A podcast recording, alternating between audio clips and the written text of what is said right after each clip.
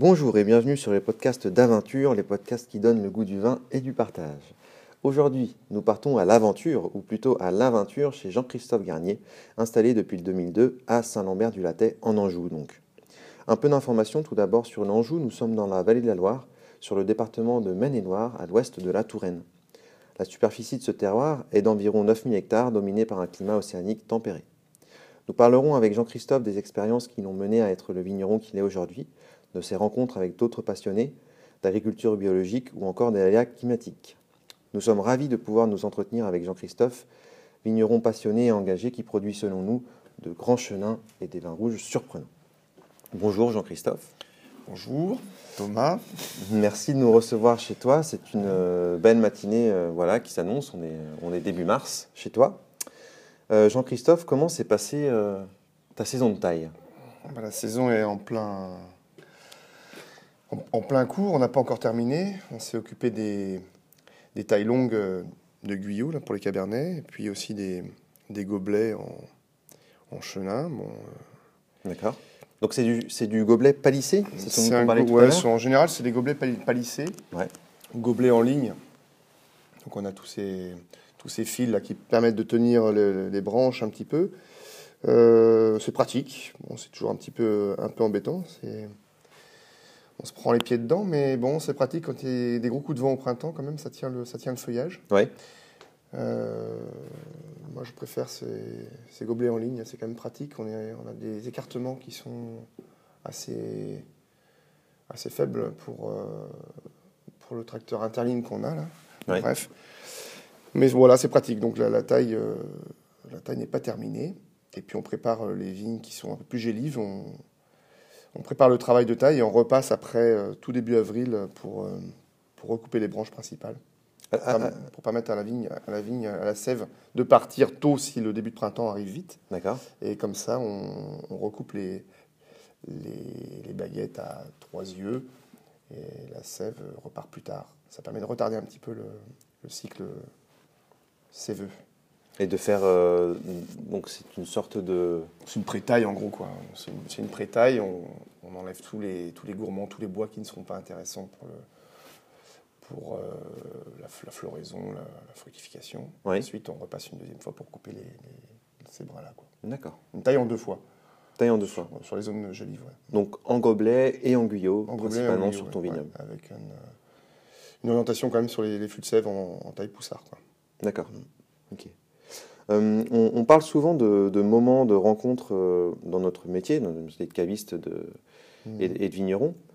Euh, selon toi, quelles ont été les rencontres qui t'ont le plus marqué avant de te lancer dans, la création de ton domaine, justement, au début des années 2000 euh, J'ai fait une formation en lycée viticole, à BPRE à Montreuil-Bellay, et euh, j'ai eu des stages à faire. Donc, j'ai contacté des vignerons avec qui je travaillais en restauration.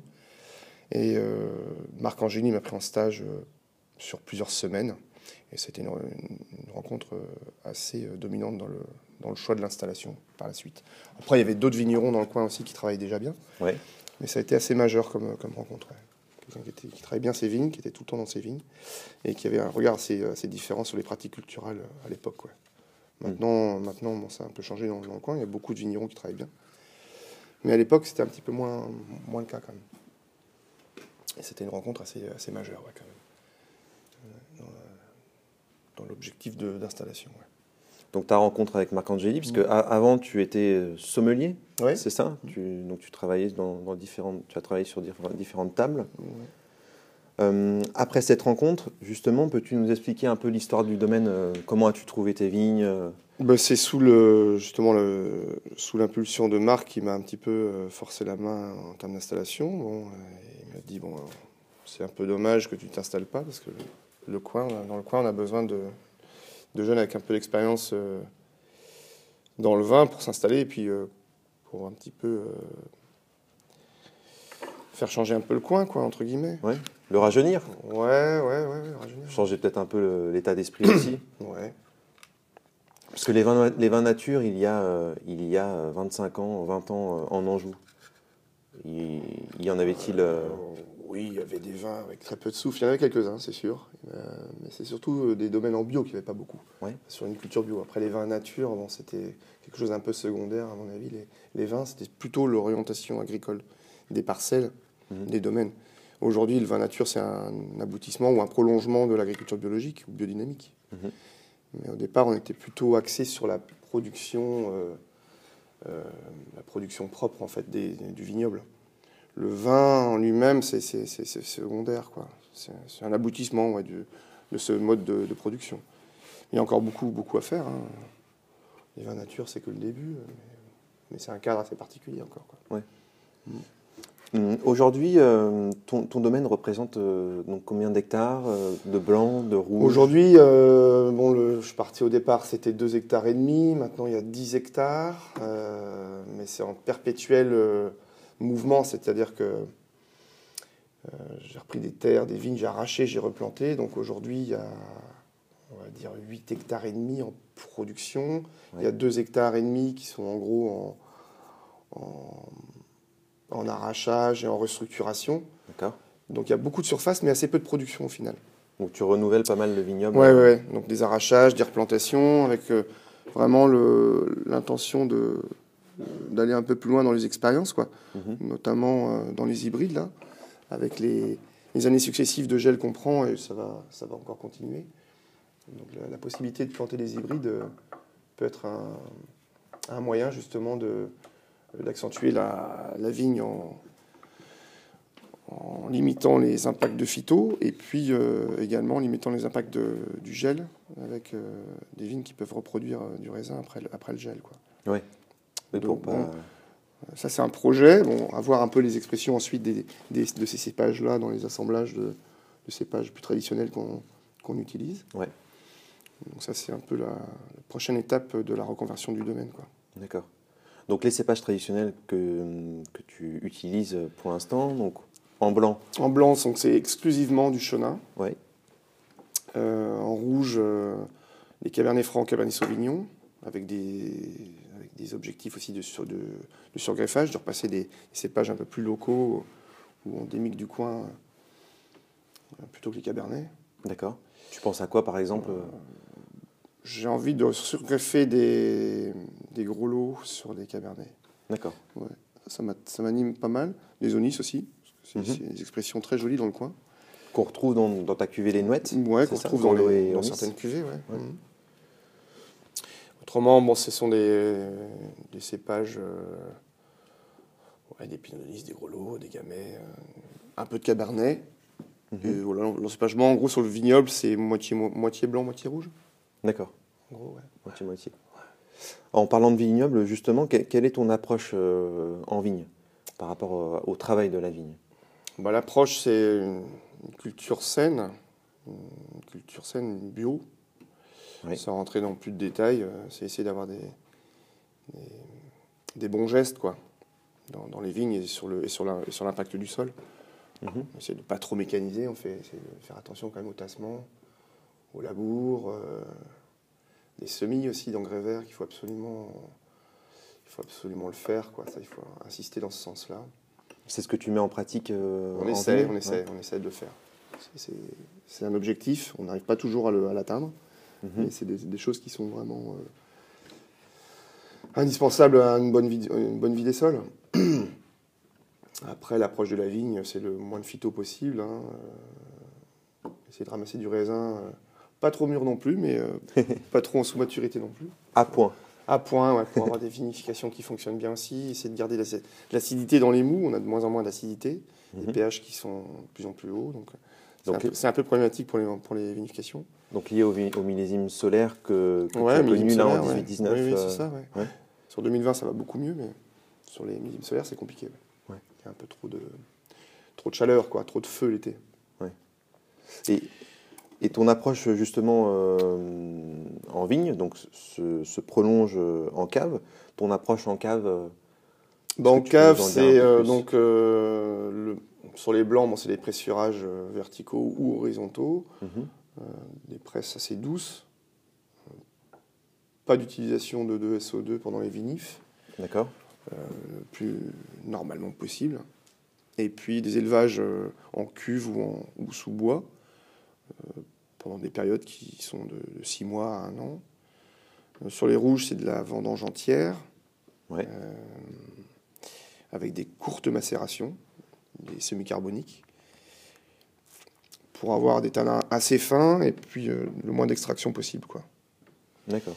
Voilà, respecter un fruit assez léger. Bon, parfois il y a plus ou moins de tanins, mais en général c'est un petit peu le, c'est un petit peu l'esprit quoi d'avoir des vins assez aé- aériens. Bon, on l'a, on l'a bien senti euh, Ouais, ce ouais, matin dans la Ça dégustation. dépend des ça- millésimes, mais c'est, c'est un petit peu le, l'objectif aussi euh, à atteindre là. Mm. Donc tu, pour, euh, pour tes vins, donc tu, tu privilégies une approche parcellaire de ton vignoble? Au départ, j'ai beaucoup fait de parcellaire. euh, c'était très, c'est très intéressant au niveau des expressions du chenin sur les terroirs ou, ou d'autres cépages d'ailleurs. hein, mais euh, après, la problématique des parcellaires, c'est de se retrouver en, en cave avec euh, une quinzaine de cuvées. Où là, bon, c'est, alors commercialement, c'est très intéressant, mais aussi c'est un peu embêtant. tu as toujours une cuvée qui va avoir une expression qui va sortir un peu du lot. Ouais. euh, par rapport à d'autres cuvées qui vont toujours être un petit peu en, en- en second plan. Donc l'assemblage est intéressant dans ce sens-là. Mhm. Et puis ça permet d'avoir aussi un, un volume de bouteilles intéressant quand même. Quand on parle commerce ou, ou, euh,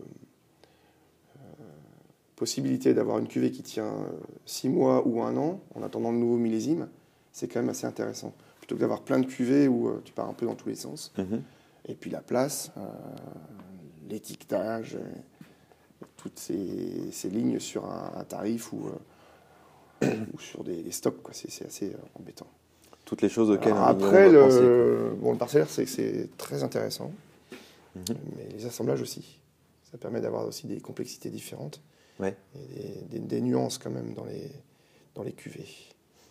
Et donc là maintenant, donc on, ce matin, on a goûté Bézigon, Bézigon, ouais. 19 en vin. Mhm. Donc ça, c'est ta cuvée euh, entre guillemets principale ou tu Oui, il y a une, en général, il y a une cuvée donc, euh, de Bézigon et La Roche, qui sont deux terroirs face à face de chaque côté du Léon. Donc, tu as une face nord et sud, qui s'assemblent bien, en, je trouve, en, donc en assemblage, qui, qui permet d'avoir euh, une fraîcheur et puis une puissance euh, euh, sur des types de vignes différents. Mhm. Ensuite, il y a des plantations qui, ont- qui sont plus récentes euh, sur rouge fer notamment. Donc là, c'est des terrains plus argileux. Donc je ne vois pas, pas l'intérêt réellement d'assembler ces terrains-là avec les terrains schisteux de, de Roche ou Bézigon.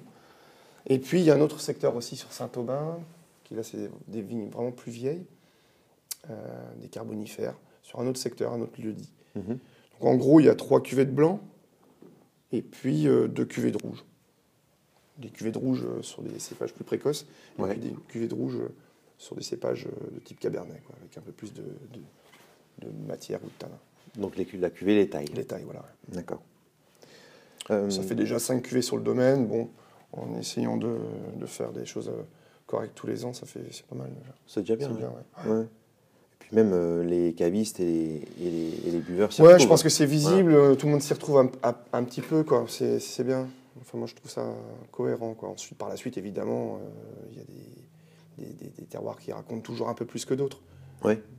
Mais bon, dans la notion de, de- de- comment, de, de petite gamme, 5 ou 6 vins, c'est déjà pas mal, quoi. Euh, Tu, tu parlais souvent, là, au début de notre échange, bon, de gel. Donc on voit qu'en Anjou, euh, le gel frappe souvent euh, donc beaucoup de parcelles, et de Mm. plus en plus.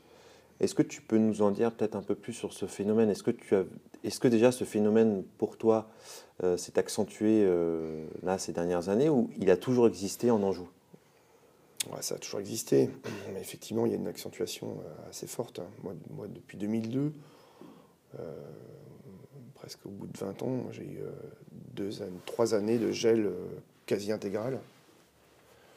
Euh, puis après, des années euh, sur certaines parcelles, hein, bon, de gel euh, récurrent d'un tiers, un tiers tous les trois ans, ou la moitié tous les trois ans. D'accord. Il y a des secteurs récurrents. Euh, bon, malheureusement, c'est sur des très beaux terroirs, des très beaux sous-sols, on va dire, mais, mais c'est problématique. Ouais. Et ça gèle de plus en plus haut. Avant, vraiment, ça gelait dans le, dans le bas de la vallée, Mhm. près, près, près du, du ruisseau. Maintenant, ça gèle sur le haut de plateau quasiment. D'accord. Donc ça gèle de plus en plus fort et plus haut. Donc, comment faire? Bah, tailler, euh, tailler le plus tard possible, justement en utilisant la, technique là, de, préparation des vignes, de, supprimer donc les bois qu'on va jamais garder, et puis mhm. en passant, tailler en deux fois. Ou alors bon, installer des, systèmes d'aspersion, mais ici c'est compliqué. des systèmes d'éoliennes. Vu la configuration des sols qu'on a ici, c'est pas facile non plus. On n'est pas sur des, plateaux, quoi. Et des bougies, est-ce que vous bougies, ouais, on en a utilisé quelques-unes, ouais. Mais bon, ça n'a pas un impact euh, suffisant, quoi. D'accord. Euh, bon, on essaie de, faire un petit peu des feux, des brouillards, mais bon, c'est un petit peu dans l'énergie du désespoir, quoi. Je pense qu'une taille très tardive, c'est assez efficace. Bon, quand on gèle fin avril, de toute façon, oui, c'est compliqué. c'est un peu, c'est un peu fichu, quoi. Hmm. Donc après, bon, c'est l'histoire des hybrides à, creuser quand même. Oui. Ce qui pourrait être une alternative sur des parcelles très très gélives. Euh. Ça fonctionne hein, chez des collègues déjà. Oui, bah, on, prenait l'exemple du Jura euh, mm. lors de la dégustation. Oui, il y a des collègues dans le Jura, dans le Beaujolais qui l'ont fait pas mal. Bon, en Suisse, ça se fait aussi beaucoup. Donc il y a pas mal de, choses à, explorer. Euh, après, voilà, c'est plus les mêmes cépages, c'est plus les mêmes expressions. on quitte un petit peu la, le fondamental du coin avec des chenins ou des cabernets, entre guillemets. Hmm. Des grelots et des, cépages différents. Mais... À voir. Donc affaire à suivre justement affaire à suivre, sur, euh, hmm, sur les hybrides. Euh. systèmes. Il y a les fils chauffants. il y a tout un tas de techniques qui peuvent fonctionner, mais c'est très onéreux en mise en place. Mhm. Et puis, euh, et puis comment on fait quoi Comment on finance ça Est-ce que c'est viable sur le long terme aussi hmm. bah, C'est de l'énergie toujours. Hein. c'est du gaz ou l'aspersion c'est bien, il faut, de la flotte à côté. Nous, c'est une petite rivière, le Layon, on peut pas. C'est pas la Vienne ou le. Dans le Chinonnais, ils ont beaucoup installé ça. Mhm. ça. marche, mais il faut des grosses rivières à côté. Oui. Des, pompages, des forages, des autorisations. C'est assez. Euh, assez compliqué à gérer. Assez compliqué, ouais. Ça, ils le font beaucoup aussi, je crois, l'aspersion. Donc, affaire à suivre justement sur mhm. ce phénomène qui, qui s'accentue. Ah, oui. Euh, pour finir, Jean-Christophe, euh, et conclure cet échange, as-tu un petit mot pour les buveurs de vin qui souhaitent euh, découvrir des vins vrais, vivants? Un petit mot, le mot du vigneron. Eh ben, faut écouter les, podcasts d'aventure. oui, mais mis à part ça. Non, mais après, il y a beaucoup d'informations aujourd'hui. Enfin, l'information, elle est, elle est assez facile à trouver sur le, sur le vin. Oui. Le vin un peu différent. Il y, a, eu un gros boulot de fait, quoi. Euh, entre les les journaux, les revues spécialisées quand même. Oui. Le net aussi qui peut aider. Bah, ça a développé énormément. Mhm. Maintenant, c'est relativement facile de trouver de l'info. Alors, trouver les bouteilles, euh, toujours un peu rare, c'est un peu toujours compliqué. Mais il faut être branché, il faut, faut, faut, se déplacer, être curieux, et puis faire confiance aussi aux professionnels de, de, la revente. Hein. Les cavistes ont quand même cette qualité-là aussi, hein. De, la, la, confiance. Euh, de la recherche et de la confiance. Donc être curieux et se renseigner au bon endroit. et puis attendre que les restos rouvrent. ah, on a vraiment hâte aussi. Voilà. Une grosse pensée à tous les restaurateurs actuels. Merci en tout cas euh, Jean-Christophe d'avoir pris le temps d'échanger ce matin. Ben, je vous en prie. Euh, surtout en ce moment où les rencontres euh, se font un peu rares dû au contexte. amis auditeurs, on espère que vous connaîtrez un peu mieux à l'aide de ce podcast Jean-Christophe et ses vins à retrouver euh, à notre boutique euh, Aventure et sur notre site euh, aventure.fr. D'ici là, portez-vous bien et n'oubliez pas, celui qui est maître de sa soif est maître de sa santé.